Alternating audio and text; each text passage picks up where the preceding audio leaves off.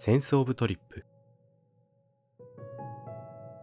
センとシードが旅のかけらをお届けする対話形式のポッドキャスト。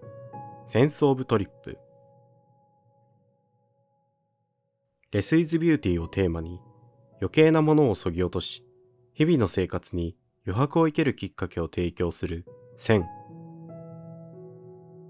あなたの感性を育てるをテーマに植物から与えられる愛や力強さを感じ取り直感やありのままの大切さを思い出すきっかけを与えてくれるシード。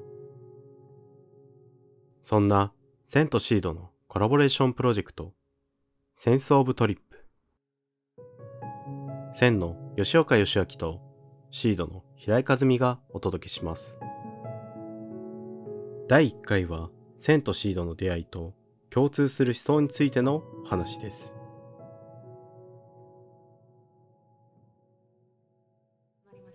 ついに始まりました。はい、まあ、かずみさん、ここまで来るのにあっという間でしたね。そうですね。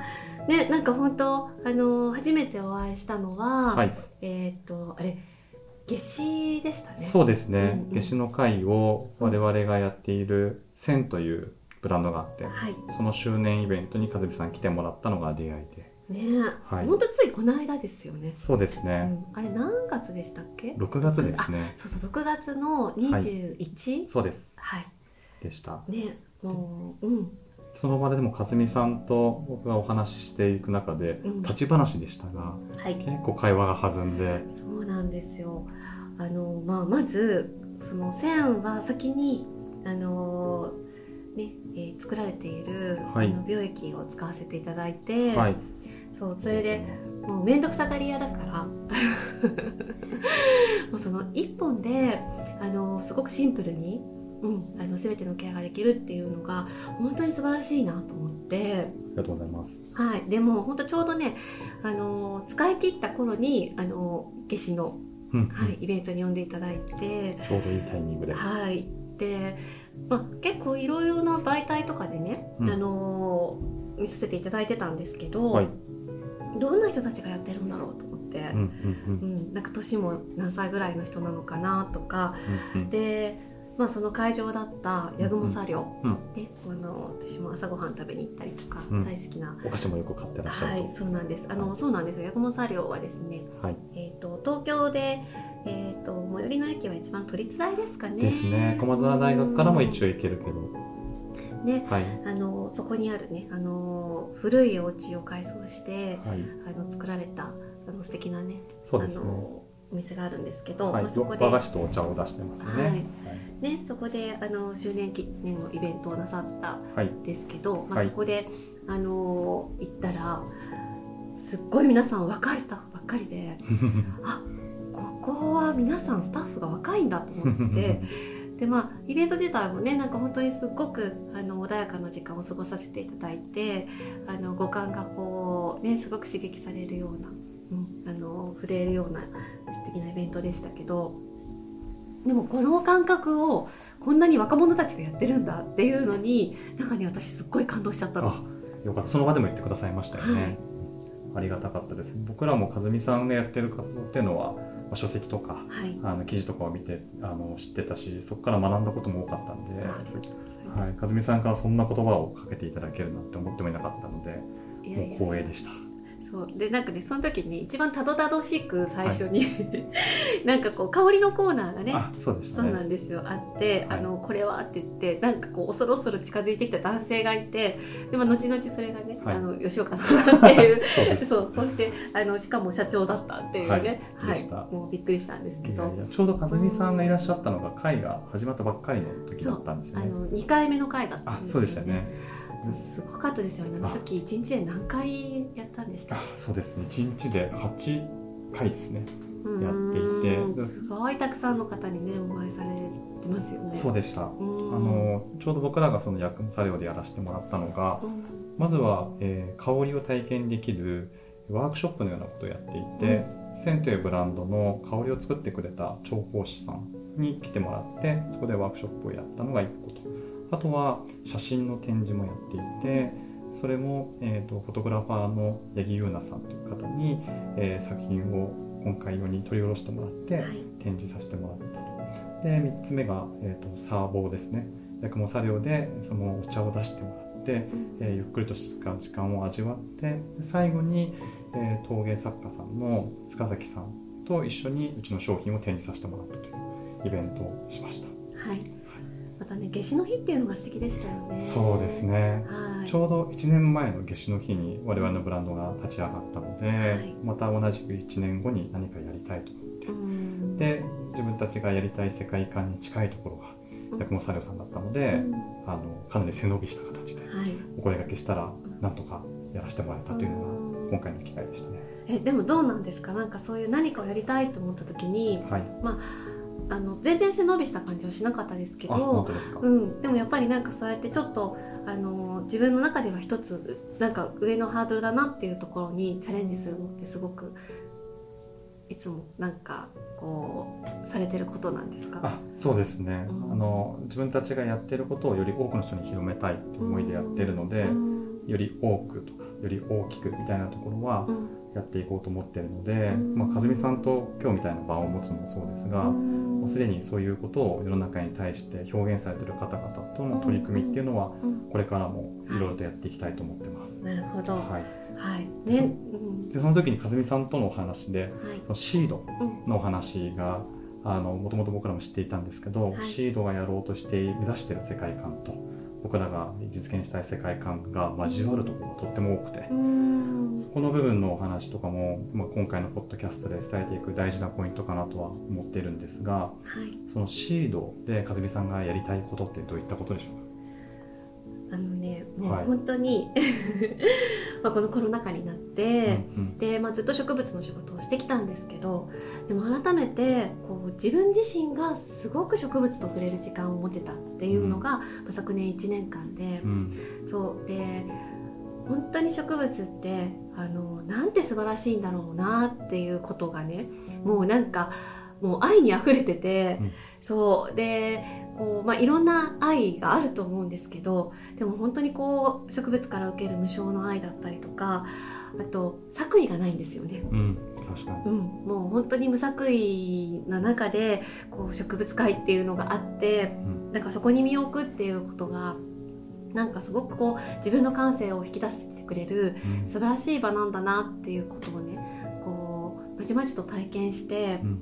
そうそれであのーなんか今まで伝えてきたまた植物を通した、うん。そのなんか家に花を飾りましょうとか、うん。暮らしにもっと花をとかっていう、うん。まあ、なんかそういう具体的な提案からうん。またもっと感覚的なところに、あのシフトしてあのなんか伝えていくことができないかなと思って、まあ、自分の中であのあなたの感性の森を育てましょうっていうのがこうテーマでそうもう直感で生きようよなんか周りの誰かのことを気にして自分のやりたいことができないとかあの何かこう誰かのせいとかのもののせいとかあの場のせいとか時間のせいとかにするんじゃなくてもうやりたいと思ったら今回のねこのポッドキャストとかもそうですけど、うん。やりたいと思ったらじゃあすぐやってみようっていう、うん。そうもうこれ食べたいと思ったらじゃあもうそれ食べようっていう。うん。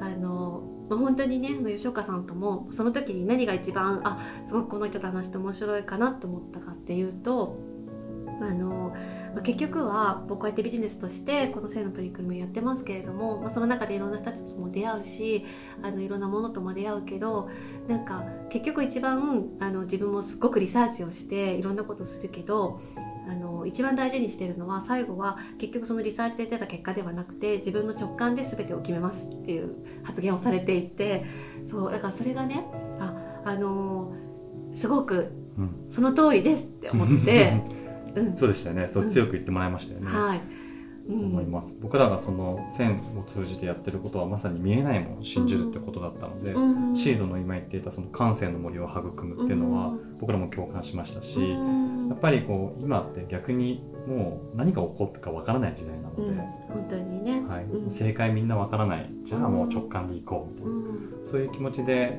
やっているので、まあ、和美さんと共感できたのはとっても嬉しかったですね。うん。そう。あとなんていうのかな。その自分自身を磨くっていう。それは本当に内面もだしでもね外見ももっとみんな自分自身にあの興味を持ったらすごくいいなと思うんですよね。確かにうん思いますね。はい。やっぱその自分に興味を持つってことがとっても大事でそ自分を愛するから他人も愛するう、うん。ことだと思うんですよね。うん、それはすごい思います。そう。で僕うん。その和美さんのはい。書いてる本の中ではい。ちょっと好きな一節が2つほどあるのでちょっと朗読させてもらってもはい。よろしいでしょうか、なんでしょう。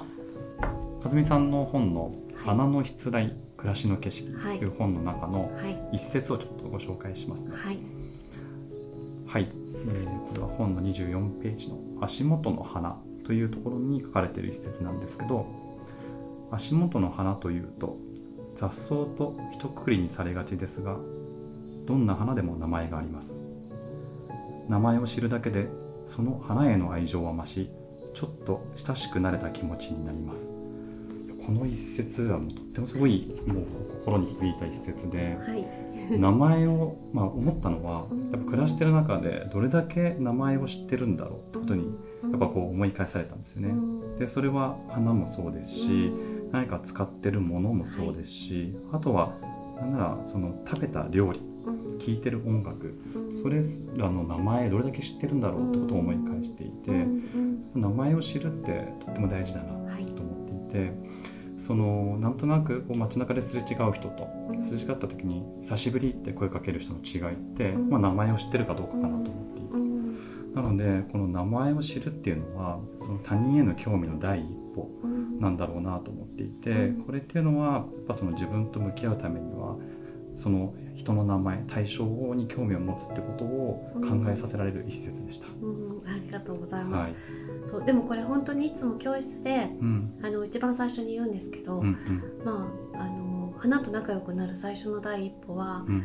あの名前を知ることだよって言っていて、でも本当その通りで名前を知るとさらに興味ってぐっと増すのでもうこの花の原産国はどこなんだろうとかこの花はいつあのの季節に咲く花なんだろうとかどんどんどんどん興味が増すと逆にあのすごく扱いやすくなる付き合いやすくなるんですよね。んでもそれは本当にあの人も全く同じであの大体初めてのワークショップ行った時は全員に名前を言ってもらうんです。それぞれの名前を。あご自身のね。そうですそうです。んで、えーと「今日はどこから来ました」とか、まあ、なんか一言付け加えてもらうんですね、まあ、そうするとまたさらに名前プラスその人のことが記憶に残る。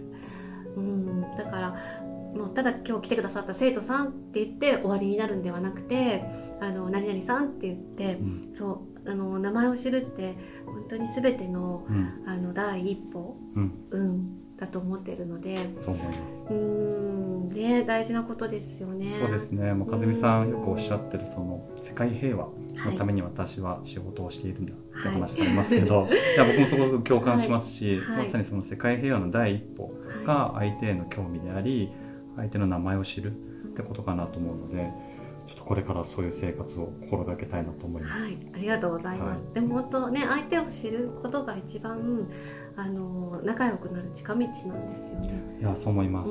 でその中でもう一節ちょっとご紹介したいなと思うんですが、はい、もう一節がですね42ページ目の「一輪と向き合う」という章で書かれている話ですが手に取って見つめていると自然と向きたい方向が見えてきます。それはお日様に当たっていた時の一番綺麗な顔。それを見つけた瞬間一輪の花のたおやかな美しさが放たれるのです一輪の花と真正面から向き合うことでありのままの姿に触れることができます。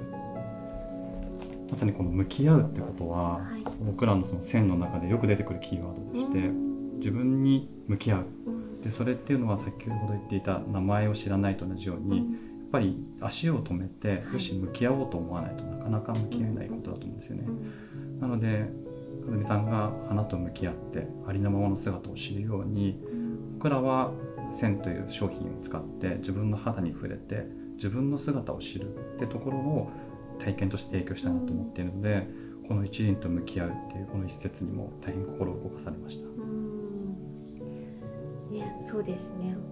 まあ本当にこう鏡だなって思うんですよね。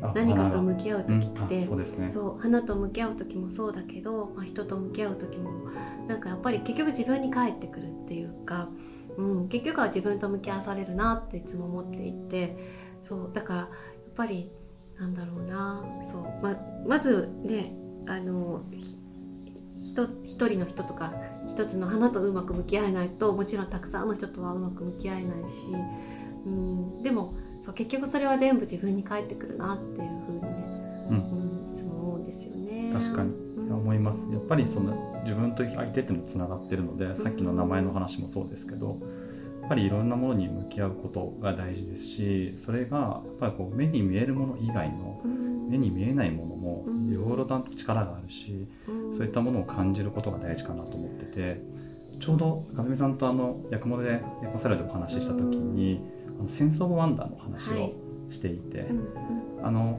本多分和美さん大好きだとそうなんですけど。あのアメリカのもう亡くなられている海洋学者でレイチェル・カーソンっていうね、あの女性がいるんですけど本当に今こういろんなところで提起されているあの環境問題を一番最初にねこう始めた人じゃないかって言われているあの、ね、すごい素敵な方なんですけどうんはい。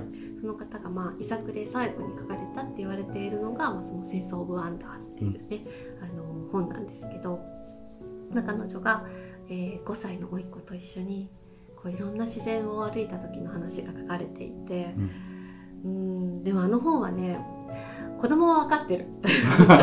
そうですよ目に見えないもの分かってすよね。逆にすごくそれを感じる力があるから私は本当に大人こそうん。うんあの本は読むべきだなうん。ってそうなんかすごくあの忘れてることがいっぱいあるなって、うん。うん。